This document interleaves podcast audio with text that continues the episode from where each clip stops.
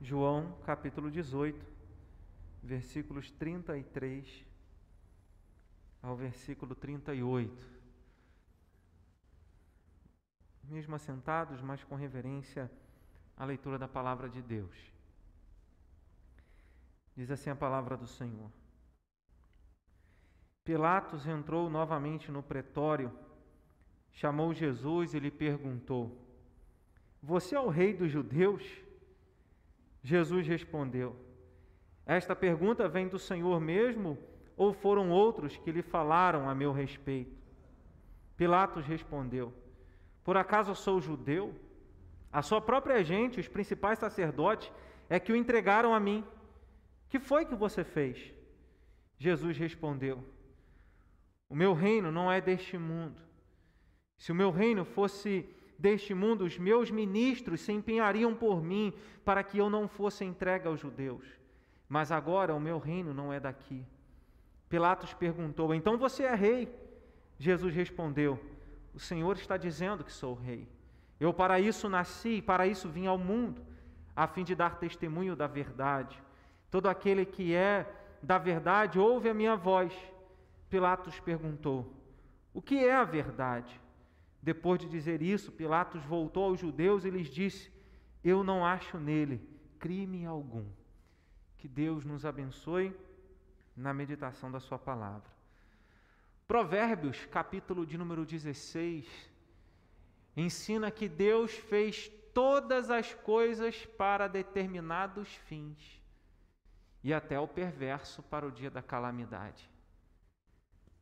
Deus fez todas as coisas para determinados fins. Tudo que ele fez tem um plano, tem um propósito. Quando nós lemos Eclesiastes capítulo 3, verso 1, é, o sábio, o pregador, disse: Eis que existe um tempo determinado para todo o propósito debaixo do céu. Então tudo faz parte de um grande plano de Deus. É bem possível que na maioria das vezes nós não alcancemos todos os detalhes. Mas a palavra nos ensina que Deus tem um propósito para tudo. Deus tem um propósito ao nos trazer ao mundo. E Deus teve um propósito ao trazer o seu Filho unigênito ao mundo, Jesus Cristo. Entender esse propósito nos leva não apenas a uma celebração de Natal verdadeira e correta, mas entender o propósito do nascimento de Jesus, do Natal, nos leva a viver uma vida que se harmoniza com a palavra de Deus, a viver uma, uma vida que corresponde ao objetivo de Deus ao enviar o seu filho ao mundo. Então, sim, Deus tem e teve um propósito ao enviar o seu próprio filho ao mundo. Todos os evangelistas registraram as últimas horas da vida de Jesus. E sempre lembramos de mencionar que é, é, é impossível. É, se nós não conectarmos a manjedoura com a cruz, não existe evangelho. Se nós não conectarmos o Natal com a Páscoa, não existe mensagem de libertação e salvação. Então nós olhamos para o momento, nesta noite, olhamos para o momento daquela manhã em que Jesus foi crucificado e encontramos o significado daquela madrugada em que ele nasceu. E é assim que a Bíblia nos apresenta, e João, como os outros evangelistas, registraram esse momento das últimas horas de Jesus. Os religiosos se reuniram e tramaram entre si como iriam prender Jesus e como iriam entregá-lo para que ele fosse morto. Mateus registrou alguns detalhes. É, é, é interessante que essa, é, esse momento aqui, esse diálogo de Jesus com Pilatos, só João registra. Naquele momento em que Jesus é interrogado no primeiro momento por Pilatos, depois os religiosos falam, ele é, veio da Galiléia lá pregando o evangelho, ele era de lá, então ele já foge da minha jurisdição, vou enviar ele para Herodes.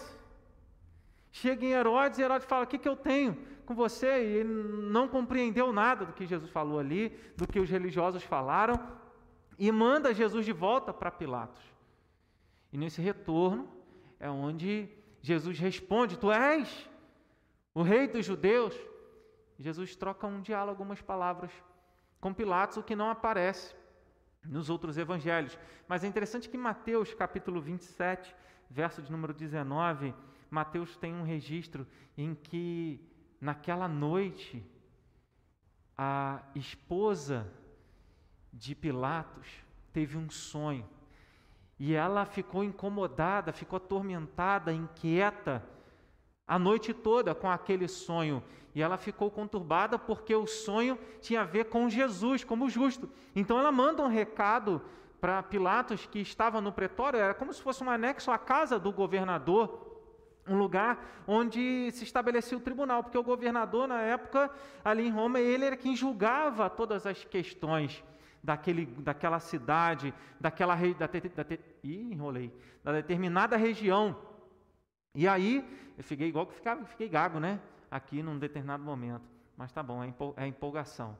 É, então, naquele momento, no pretório, Pilatos recebe a notícia da esposa dele, dizendo: Olha, não se envolva com esse justo, porque eu tive uma noite de sonho, sonhei com ele a noite toda, e aquilo me trouxe, e esse sonho me trouxe perturbação.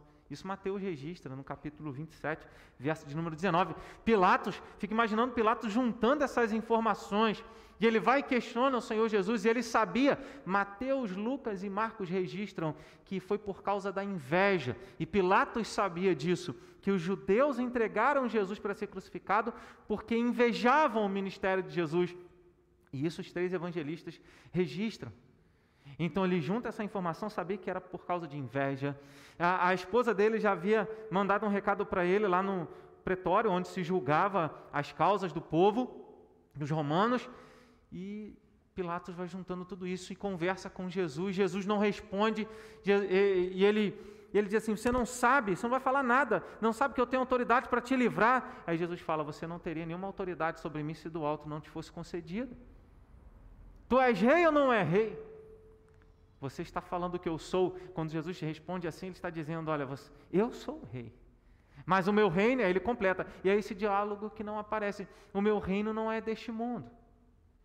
Ele pergunta: é você que está perguntando ou você está perguntando amando de outras pessoas? Em outras palavras, você está me perguntando com o mesmo propósito que os judeus estão me denunciando, me apontando, porque os judeus é, entregaram Jesus a Pilatos porque a gente lê isso em Mateus, a gente lê isso em Lucas, principalmente em Lucas, capítulo 23, quando Lucas registra o motivo pelo qual eles entregaram, a denúncia que eles fizeram.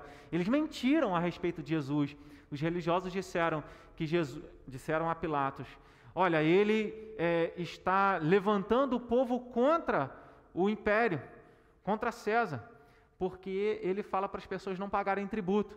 E Jesus mesmo, certa vez, quando foi questionado a respeito disso, ele disse: qual é a efígie, qual é a imagem nessa moeda? Dá a César o que é de César e a Deus o que é de Deus. Mas eles mentiram naquele momento para que Jesus, para que Jesus fosse entregue e Pilatos o, o crucificasse, o entregasse para ser crucificado. E então era essa acusação e a outra acusação, eles disseram: olha, ele disse ser o Cristo e o rei, colocando em xeque e ameaçando o reinado de César.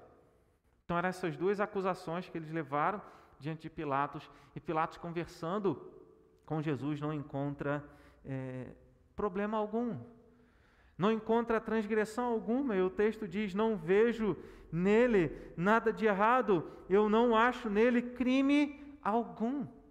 Não havia nada em Jesus que pudesse levá-lo à crucificação, mas os religiosos estavam lá, dizendo: crucificam, é, nos entregue, liberte Barrabás e crucifica esse Jesus.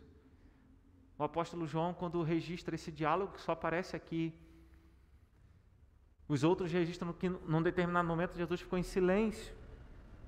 Mas aqui Jesus responde à pergunta de Pilatos: Tu és o rei dos judeus? E Jesus fala: O meu reino não é deste mundo.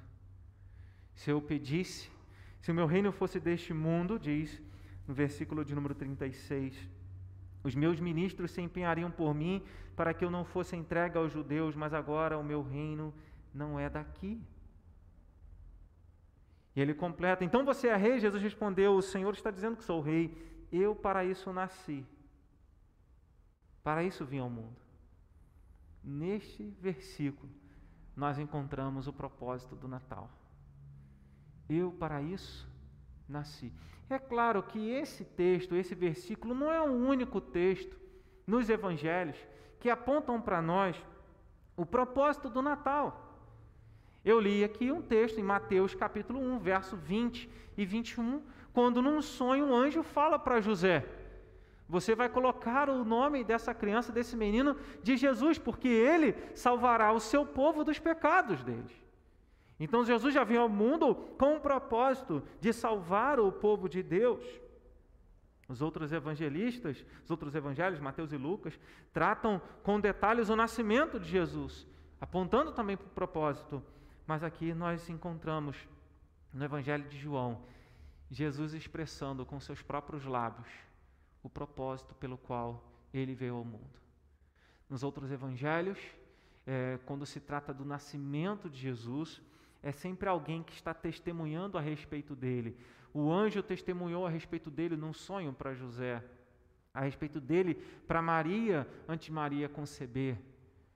Simeão, tomando Jesus nos braços, testemunhou a respeito dele. Ana, é, também falando àqueles que estavam em Jerusalém, no templo, testemunhando a respeito do menino Jesus como sendo a redenção de Israel.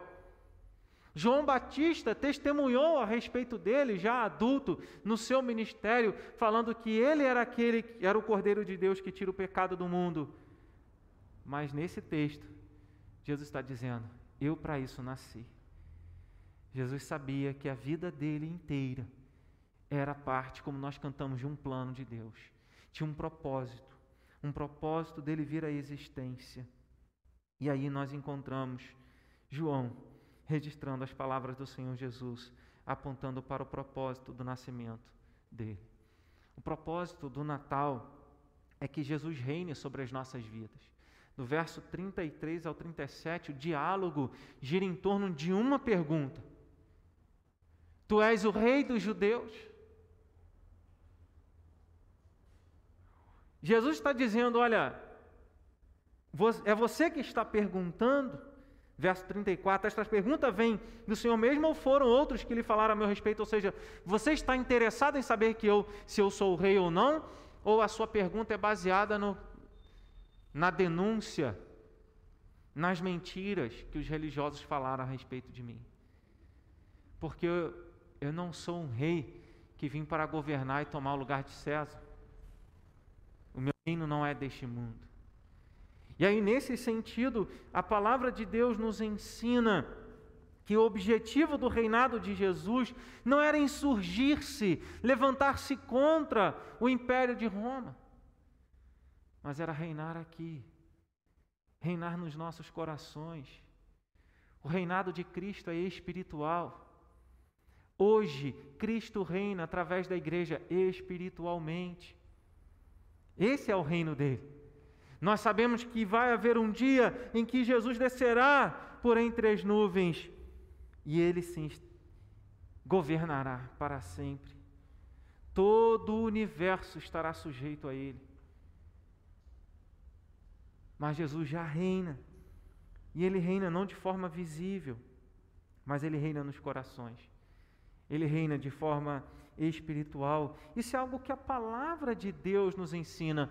Quando os religiosos questionaram a respeito do reino de Deus, lá em Lucas, capítulo de número 17, verso 20 e 21, Jesus fala para os discípulos, fala para os religiosos, fala para a multidão: não vem o reino de Deus com visível aparência.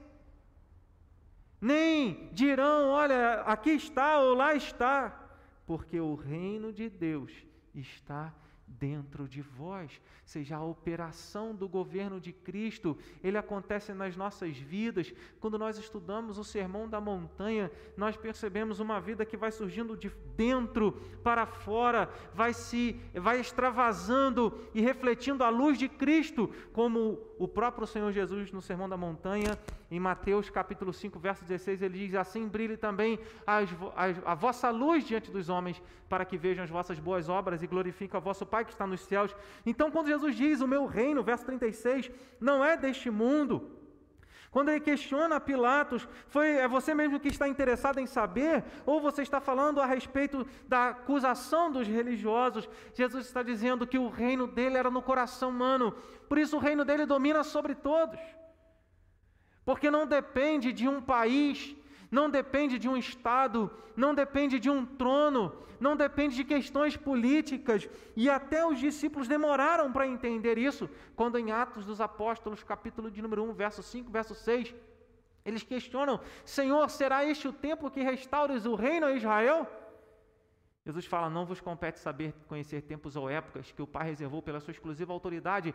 Naquele momento da ascensão de Cristo, eles ainda estavam com uma expectativa de um trono ser estabelecido em Jerusalém e o povo judeu, do, judeu dominar o mundo inteiro ou sobrepujar as forças romanas.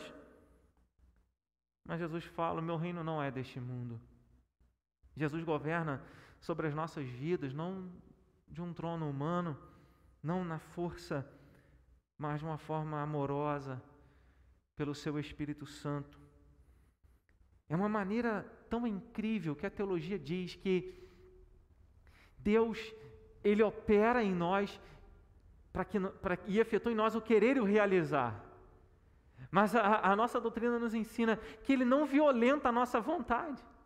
Ele que opera em nós para que nós creamos nele e o sirvamos e o adoremos e vivamos para Ele e existamos para Ele, mas de tal maneira que Ele não violenta a nossa vontade, é algo incrível. Um Deus que opera na nossa vida e nos faz desejá-lo, nos faz conhecê-lo, nos faz segui-lo. E qual é a prova de que Jesus reina nas nossas vidas? Para isso ele nasceu. Sabe, no Natal nós pensamos e devemos pensar e refletir sobre Jesus vindo ao mundo para salvar. Mas é preciso lembrar também, e não podemos esquecer, que em igual medida ele veio para reinar. Ele veio para ser Salvador, mas ele veio para ser Senhor. Tanto que quando nós vamos fazer umas per perguntamos, estamos evangelizando, discipulando, pergunta de diagnóstico: você crê que Jesus é seu Senhor e seu Salvador? A gente não fala, você crê que Jesus é seu Salvador somente.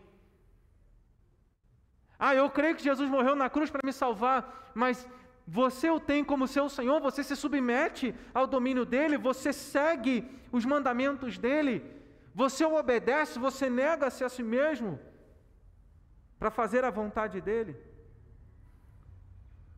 Jesus ele governa sim nos nossos corações. E como Paulo, escrevendo a segunda carta aos Coríntios, no capítulo de número 10, verso 5, levando todos os nossos pensamentos cativos à obediência de Cristo. É assim que Ele reina nas nossas vidas. De maneira que as nossas mãos, a nossa vida, o nosso pensar, a nossa existência, ela flui e segue com um único propósito: glorificar a Deus, obedecendo ao Filho amado, obedecendo a Jesus Cristo, fazendo a vontade dele. Então, o governo de Jesus sobre as nossas vidas, ele é espiritual, porque ele nos dirige à obediência à palavra de Deus. Lembrar do propósito do Natal é questionar a nós mesmos, como Paulo faz na segunda carta aos Coríntios, no capítulo de número 13, no último capítulo da carta, dizendo: Provai vós mesmos se estáis na fé. E como sabemos se somos de Cristo, se temos o, o, o nosso Senhor Jesus como Senhor e Rei, como governante supremo sobre as nossas vidas? Se nós obedecemos a Sua palavra. Jesus fala sobre isso em João 14, 21. Ele diz: Aquele que me ama é aquele que guarda os meus mandamentos. A, a, vida de fé, a vida de relacionamento com aquele que é o Salvador, passa por uma vida de obediência. Não basta dizer, ah, eu creio em Cristo e viver uma vida completamente longe. É na demonstração da nossa obediência, da nossa fidelidade a Deus, que nós estamos dizendo ao mundo que Cristo reina sobre as nossas vidas. E isso acontece dentro da igreja, é fácil Cristo reinar sobre as nossas vidas. O difícil é ele reinar dentro de casa. Ou buscarmos o governo dele dentro de casa, quando as coisas fogem ao nosso controle e nós queremos fazer valer a nossa vontade e não a vontade dele. Então, celebrar o Natal é celebrar um propósito de Deus em trazer o Rei governante sobre as nossas vidas. Jesus disse: Eu para isso nasci. Eu nasci para reinar, mas o meu reino é espiritual. Nós vivemos pensando e administrando o nosso tempo em tantos os aspectos de forma material e esquecemos de pensar na nossa vida espiritual, no impacto da nossa fidelidade a Deus dentro da nossa casa, no nosso trabalho, onde quer que a gente esteja. E é isso que Jesus veio fazer. Quando Jesus é o Rei sobre as nossas vidas, nós praticamos a palavra dele, nós obedecemos a sua palavra e para isso Jesus ensinou. Se alguém não negar a si mesmo, não amar mais a mim do que pai, mãe, irmão e irmã, se alguém não tomar a sua própria cruz todos os dias e me seguir, não pode ser meu discípulo. Não é fácil. Talvez seja mais fácil entender Jesus como Senhor e Salvador mas um grande desafio nosso. E num tempo em que é, vemos muitas pessoas falando de Cristo, falando de Jesus, mas não se submetendo à vontade dele, não se submetendo àquilo que ele fala. E nós, como igreja, somos essa esperança para o mundo. Eu e você, como igreja, somos a esperança para dizer assim: como é um mundo governado por Cristo? Alguns teólogos costumam dizer, interpretar que a igreja é, é o microcosmos do reino de Deus, é a expressão é, do reino de Deus em forma de, de forma embrionária, de forma pequena. Assim como na igreja nós servimos a Cristo, nós adoramos a Cristo e fazemos tudo em função de Cristo, para a glória dele, para o nome dele, negamos a nós mesmos para que o nome dele seja exaltado, glorificado e crido. Assim também será no mundo inteiro, quando Jesus voltar. Então a ideia do reino de Deus, de Jesus governando, é o propósito de estarmos aqui. Sabe, isso não vai ser visto. É, é, possível ser visto aqui dentro entre nós, mas isso, o governo de Deus na nossa vida vai ser visto no seu trabalho, na sua família, onde quer que você esteja. Jesus reinando. E fizeram filmes e livros a respeito disso. Em seus passos, o que faria Jesus? Se Jesus estivesse no seu lugar, o que ele faria? Que direção ele tomaria? Como ele reagiria? E é assim que Jesus vem ao mundo com o propósito de reinar e governar sobre a nossa história. Segundo, o propósito do Natal é que um inocente tomasse o lugar de pecadores. Quando no verso de número 38, Pilatos responde à declaração de Jesus: O que é a verdade?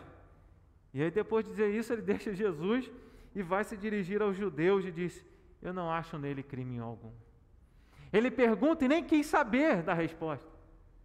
O que é a verdade? E saiu. É quando, quando você está conversando com alguém e é uma pessoa que não presta atenção no que você está falando e ela pergunta, mas apenas por perguntar, ela não está interessada e você começa a falar e, e ela já está logo pensando em outra coisa. Pilatos fez assim, tão próximo, tão perto de conhecer a verdade, mas não se importou com ela. E ele faz um. E, e aqui a gente vê uma ironia. Pilatos não acreditava em Jesus. Ele fica preocupado, ele fica inquieto, tentando livrar Jesus de alguma maneira, mas no final ele lava as suas mãos e diz assim: Olha, é com vocês, eu entrego ele para ser crucificado. E a gente vê um, um contraste aqui: Pilatos, que não acreditava, não tinha compromisso nenhum com, com a palavra de Deus, tentando livrar Jesus, dizendo: Não achei nele crime algum. E os religiosos que deveriam crer nele, aquilo que o próprio apóstolo João registrou no início do Evangelho: veio para o que era seu, mas os seus não receberam. Eles não receberam o Senhor. Mas a declaração de Pilatos ecoa dos lábios de um ímpio. Veio a verdade. Jesus não tinha crime algum. Profeta Isaías, capítulo 53, ensina que ele foi contado entre os transgressores. Ele foi tido como um criminoso, mas sem pecado algum. Sim, era necessário que o Filho de Deus, que o Salvador, fosse sem pecado algum. É importante lembrar do propósito do Natal de Deus ter enviado alguém sem pecado. Porque é impossível que qualquer ser humano se chegasse a Deus para ser salvo. E isso tem algumas implicações na nossa vida prática. Por exemplo, com respeito à segurança da salvação. Porque algumas pessoas têm dificuldade de se sentir seguras em relação à própria salvação. Por quê? Porque imaginam a salvação como que elas buscando a Deus pela sua vida santa. Elas tendo o direito de ser salvas, de estarem para sempre, eternamente diante de Deus, com base numa vida de pretensa santidade. E não estou dizendo que não adianta buscar a santidade, eu estou dizendo que a nossa santidade não é suficiente, jamais seria para a nossa salvação. Então, se alguém pensa que pelas suas obras vai ter o direito de ser salvo, ela se sente insegura. Quando? Quando ela começa a pensar que, ah, ó, ontem eu fiz tudo direitinho, mas hoje de manhã eu falhei nisso, nisso e nisso. Será que se Jesus voltar hoje, eu estou salvo? É, eu não sei, né? Aí fala assim: quem pode ter a certeza dessa salvação? Ninguém. Né? Mas é porque pensa em alguma medida de que a certeza da salvação vem com base na sua própria santidade. Mas a palavra de Deus nos ensina que do início ao fim, o anjo falou para Maria: O Espírito Santo descerá sobre ti, o poder do Altíssimo te envolverá, e o ente santo que há de nascer será chamado Filho de Deus. Então Jesus nasce santo, porque o Espírito Santo envolveu Maria, o poder do Altíssimo desceu sobre a vida dela, e Jesus nasce sem pecado. Jesus está no seu último dia antes de ser crucificado. E um ímpio testemunha a respeito dele, dizendo: Não achei nele crime algum, do início ao fim, do nascimento até a sua morte, nunca pecou, porque era necessário que um inocente sofresse no lugar de pecadores. E essa é a beleza e o propósito do Natal. Alguém que pagasse por mim, por você, porque imagina só, nós usamos várias ilustrações a respeito disso. Se você está fazendo, para falar a respeito da nossa pecaminosidade, se você está fazendo uma omelete, você quebrou um ovo, dois ovos, e no terceiro ele estava podre. E aí você imagina assim, não, vou salvar essa omelete para não perder esses outros ovos aqui, vou jogar um orégano, vou jogar um, um, presunto, um queijo. Não tem como. Assim são as nossas boas obras diante dos nossos pecados, da nossa natureza pecaminosa. Podemos fazer muitas coisas boas, mas todas as coisas boas que nós fazemos, testemunho do pró dos próprios lábios do nosso Senhor Jesus, são trapo de imundícia. Não valem de nada. Mas Jesus é perfeito. Jesus é santo. E ele, sem pecado algum, vai à cruz, no meu e no seu lugar. Porque era necessário que alguém sem pecado, um sangue sem pecado, sofrendo e pagando a dívida com Deus, a dívida dos nossos pecados.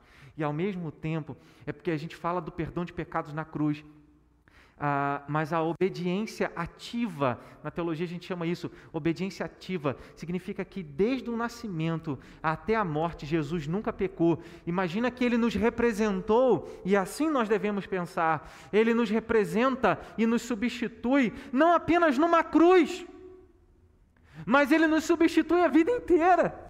Então, quando Deus olha para nós, Ele vê a imagem do Seu Filho, nós os que cremos nele. Ele vê um Filho santo, Ele vê um Filho que nunca pecou, Ele vê um Filho obediente, porque Ele olha para nós por meio de Cristo. Por isso, sem Cristo, é impossível estar diante de Deus. Sem Jesus, é, é impossível estar diante do Senhor. Então, era necessário que alguém sem pecado tomasse o nosso lugar, o lugar de pecadores. Esse é o propósito do Natal. Nenhum ser humano nascido de forma natural poderia fazer isso. Nenhum ser humano poderia viver uma vida inteira sem pecado. Mas aquele que é o Rei da Glória, como eu li em Filipenses 2,5, esvaziou-se, deixou a sua glória e assumiu a forma humana. E aí sim, ele nunca pecou. O autor da carta aos Hebreus falou sobre a impecabilidade de Jesus Hebreus 4, verso 15, diz assim: Porque não temos sumo sacerdote que não possa compadecer-se das nossas fraquezas, antes foi ele tentado em todas as coisas, a nossa semelhança, mas sem pecado. Alguém poderia dizer assim: Ah, Jesus não sabe o que é ser tentado, Jesus não sabe o que eu estou passando, a carne é fraca. Mas a Bíblia está dizendo: Ele foi tentado em todas as coisas, a nossa semelhança, mas sem pecado pecado. Isso mostra para nós que Jesus nunca falhou. Temos o testemunho do apóstolo Pedro também, na primeira carta, capítulo 2, verso 22. Ele diz: O qual não cometeu pecado, nem dolo algum se achou em sua boca. Nem nas palavras, nem na maneira de falar, Jesus pecou plenamente santo, perfeito, para que ele pudesse ao terceiro dia ressurgir dos mortos. Lembra quando um jovem rico perguntou a Jesus: O que eu vou fazer para herdar a vida eterna? Jesus responde a ele: Creia em mim? Não, Jesus diz: Obedeça os mandamentos. E aí ele, querendo aparecer, disse: Quais? Jesus cita alguns: Não adulterarás, não matarás, não dirás falso testemunho. Ele fala: Tudo isso tenho feito desde a minha juventude. Por isso, jovem rico. E aí Jesus fala: Uma coisa ainda falta para você. Vai, vende tudo o que tem, dá aos pobres, depois vem e me segue, você vai ter um tesouro no céu. E ele sai entristecido porque era dono de muitas propriedades. Nós olhamos para esse texto e encontramos ali que a vida eterna é pela obediência. Não para nós, não tem como nós alcançarmos a vida eterna pela nossa obediência, porque Tiago ensina que se nós podemos obedecer tudo, mas se falhamos num só ponto da palavra de Deus, nos tornamos transgressores de toda a lei. Mas aí que vem a beleza do Evangelho. Jesus viveu uma vida toda de fidelidade a Deus, para que ao terceiro dia ele tivesse a autoridade de ressurgir dos mortos. A morte não teve domínio sobre Cristo, porque a morte tem domínio sobre aquele que peca, sobre aquele que é transgressor, mas sobre aquele que é santo, a morte não pode dominá-lo. Deus falou para Adão e Eva: no dia que vocês desobedecerem, vocês irão morrer. Jesus nunca desobedeceu, então ao terceiro dia, ele ressurgiu dos mortos porque ele viveu uma vida inteira de santidade. E aí nós, quando cremos que Jesus nos substituiu, não apenas na cruz, mas em toda a nossa vida, nós encontramos paz. E eu comecei falando sobre a certeza da salvação, nós encontramos paz. Alguém pode questionar dizendo: como você pode ter a certeza da salvação se você é pecador? Não, justamente por isso. A minha certeza da salvação não é baseada em mim, não é olhando para mim. Nenhum ser humano terá certeza da salvação quando olha para si mesmo, mas quando olha para a impecabilidade de Cristo. Quando olha para a declaração, quando o texto nos ensina, não achamos nele, não achei nele erro algum, pecado algum, transgressão alguma. E ele, como santo, conquistou para nós o direito da salvação. E assim, Jesus veio ao mundo, santo, para conquistar a vida eterna para nós. O Natal nos ensina que é possível uma humanidade sem pecado. Jesus viveu sem pecado. Mas para que a gente possa viver uma vida sem pecado, é necessário crer em Cristo. Aquele que crê em Cristo é uma nova criatura. Em Jesus Cristo, quando cremos nele, já não somos mais escravos do pecado, mas temos uma nova vida e fomos libertos da escravidão do pecado para vivermos uma vida de santidade. Então a santidade agora já não é mais algo que traz a salvação. A santidade na nossa vida é reflexo da libertação dos nossos pecados, é reflexo da obra de Cristo, da impecabilidade de Cristo é, operada na nossa vida, conquistando a vida para nós. E isso é possível. Andai no Espírito. Gálatas 5,16, e jamais satisfareis os desejos da carne. Romanos capítulo 6, verso 17 e 18, Paulo disse assim: Mas graças a Deus, porque outrora escravos do pecado, contudo viestes a obedecer de coração a forma de doutrina que fostes entregues, e uma vez libertados do pecado, fostes feitos servos da justiça. Tudo isso porque Jesus veio ao mundo e viveu sem pecado. E todas essas bênçãos que ele conquista são derramadas sobre a nossa vida pela graça de Deus, pela operação do Espírito Santo, para que agora, libertos da escravidão do pecado, possamos viver uma vida de santidade, uma vida de obediência à palavra de Deus. Então, o propósito do Natal não é outro senão um inocente tomar o lugar dos pecadores. Quando Abraão, em Gênesis 22, é provado por Deus, e Deus pede o filho dele, e Abraão estava pronto para sacrificar o seu próprio filho. Naquele momento, o anjo bradou e disse: O anjo do Senhor, Abraão, não estendas a mão contra o menino, porque agora sei que temes a Deus e tudo quanto ele te pedir você não vai negar. E naquela hora Deus provê um cordeiro. Foi assim que Deus fez para mim e para você. Ele proveu um cordeiro santo para que fosse morto naquela cruz. Não existe celebração do Natal sem esta compreensão. Não existe manjedoura sem cruz. Não existe Natal sem Páscoa. Não existe vida sem a morte do nosso Salvador. Então nós fomos libertos da escravidão do pecado para que fôssemos feitos servos da justiça. A vida santa de Jesus deu a ele o direito de conquistar para cada um de nós a vida eterna. Terceiro e último lugar, o propósito do Natal é testemunhar a verdade. Verso de número 37. Pilatos pergunta: Então você é rei? Você acabou de dizer que o seu reino não é desse mundo, você é um rei. Jesus disse: O Senhor está dizendo que sou rei. Essa expressão no original tem um significado assim: está na cara.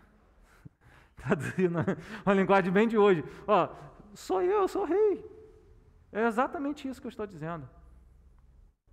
Mas o meu reino não é o lugar de César. E aqui, se não me engano, é Tibério César, que era o imperador na época.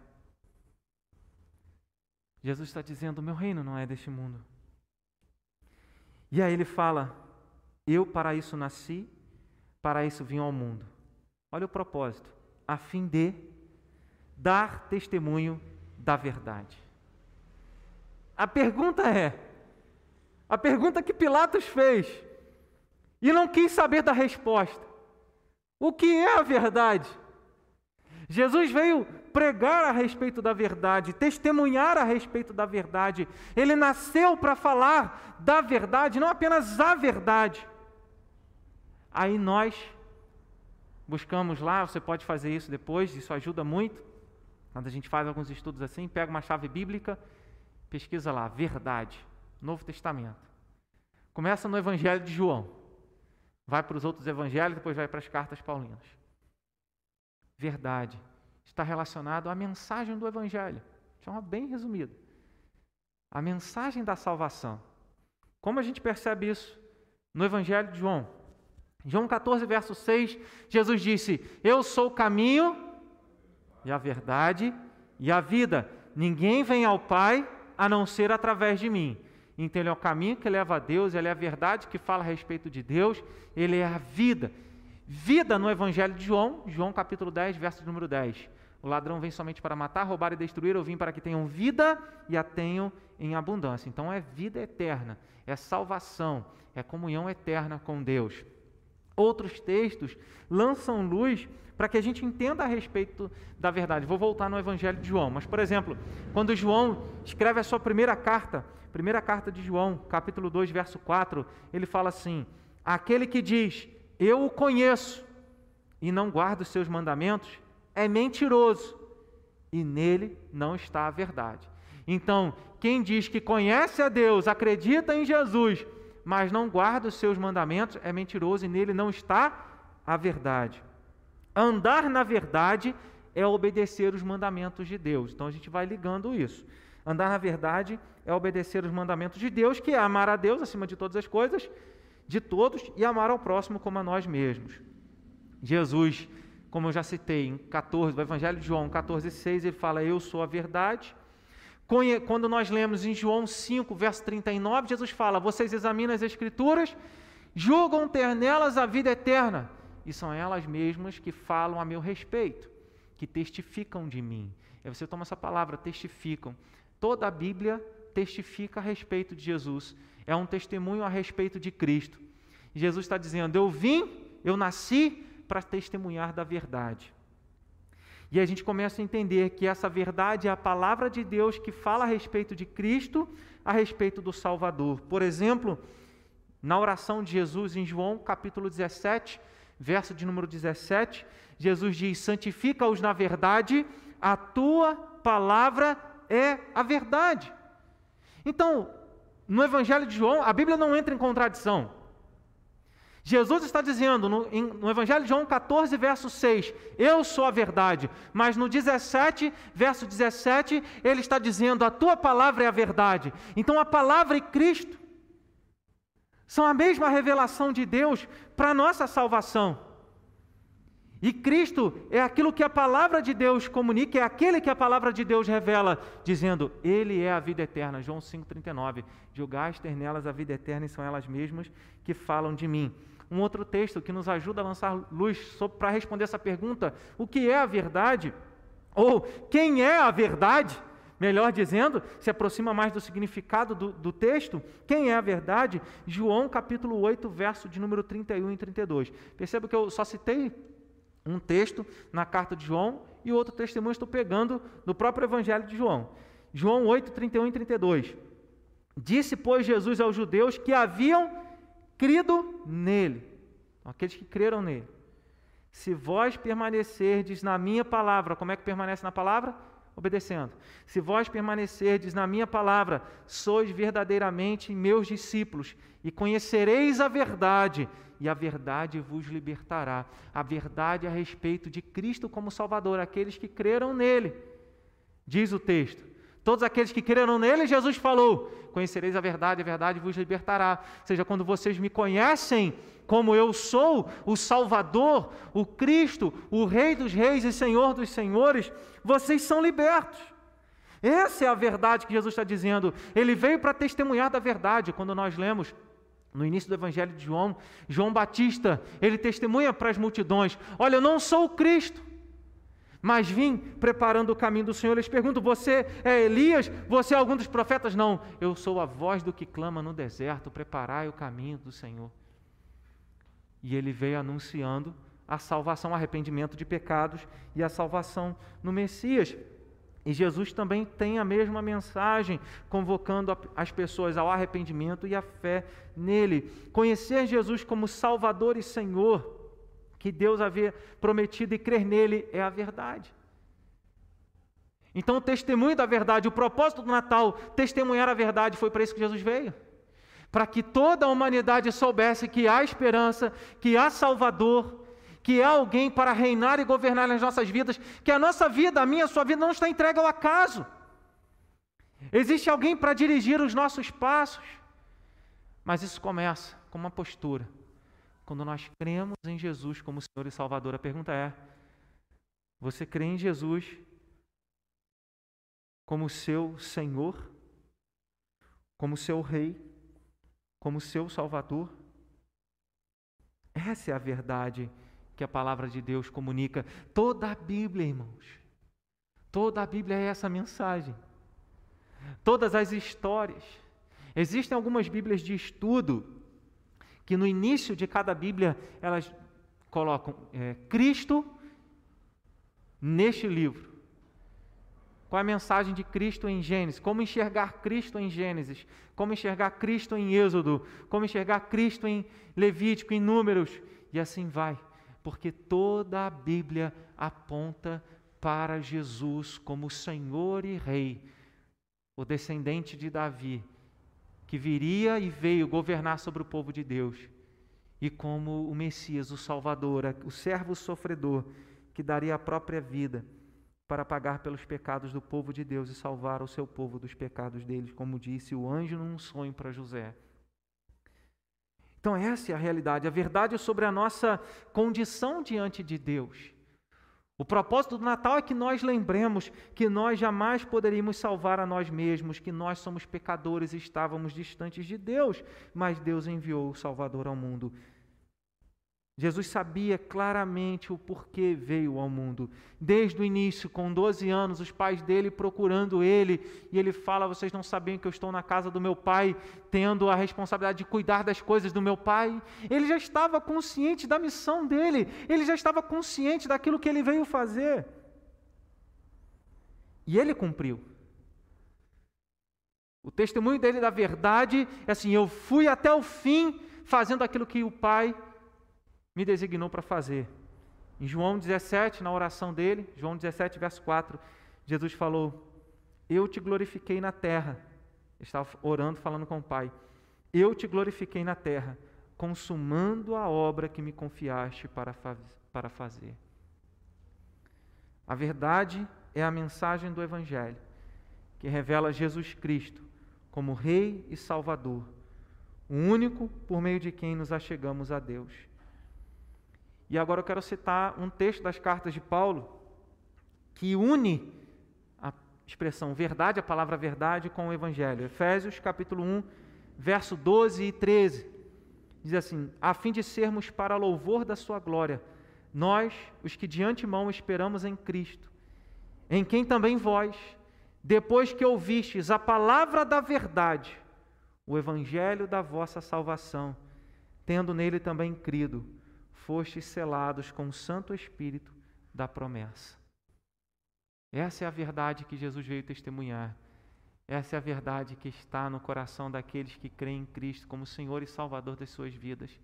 Essa é a verdade que traz a esperança de que nada pode nos separar do amor de Deus. Esta é a verdade que nos faz seguir o Senhor.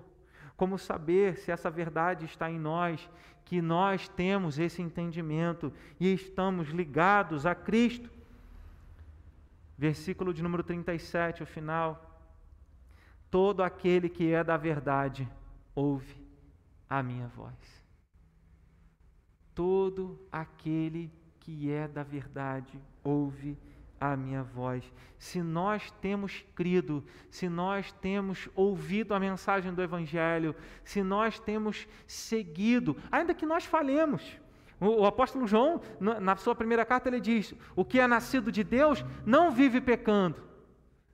A gente falha às vezes, mas a gente não vive pecando, a gente procura viver em santidade, agradar ao Senhor, fazer a vontade dEle. Então, a palavra de Deus diz: todo aquele que é da verdade ouve a minha voz. Jesus fala isso em alguns momentos, no Evangelho de João, por exemplo, no Evangelho de João, capítulo 10. Eu sou bom pastor, as minhas ovelhas ouvem a minha voz, elas me conhecem, elas me seguem, eu lhes dou a vida eterna, jamais perecerão e ninguém as arrebatará da minha mão. A palavra do Senhor nos mostra isso, nos fala a respeito do propósito do Natal daquele que veio para que nós pudéssemos ter vida eterna. para que Ele, como santo, tomasse o nosso lugar, para que a verdade de que todo ser humano precisa ser salvo pelo sangue do Senhor Jesus, precisa ser liberto da escravidão do pecado. Esse foi o propósito do Natal. Não existe celebração verdadeira do Natal sem a verdade e o propósito do Natal. Sem a verdade que diz que nós precisamos do Senhor para a nossa salvação. Que a cada dia nós trilhemos os passos de Cristo, sigamos a voz de Cristo e sejamos aqueles que, como Cristo veio para testemunhar dele, testemunhar da verdade, que nós, como igreja, testemunhemos da verdade, da salvação no nome que há em Jesus Cristo, Filho de Deus, o nosso Senhor e o nosso Salvador. E que sejamos gratos, porque um dia nós conhecemos essa salvação e que nós possamos pedir ao Senhor: Senhor, nos use para que essa mensagem de salvação, para que o testemunho dessa verdade, para que eu leve o testemunho dessa verdade a tantos outros que estão longe. Todos precisam dessa salvação, todos precisam desse testemunho dessa verdade que liberta, que salva, que traz verdadeira alegria, que traz salvação. Amém? Vamos ficar em pé.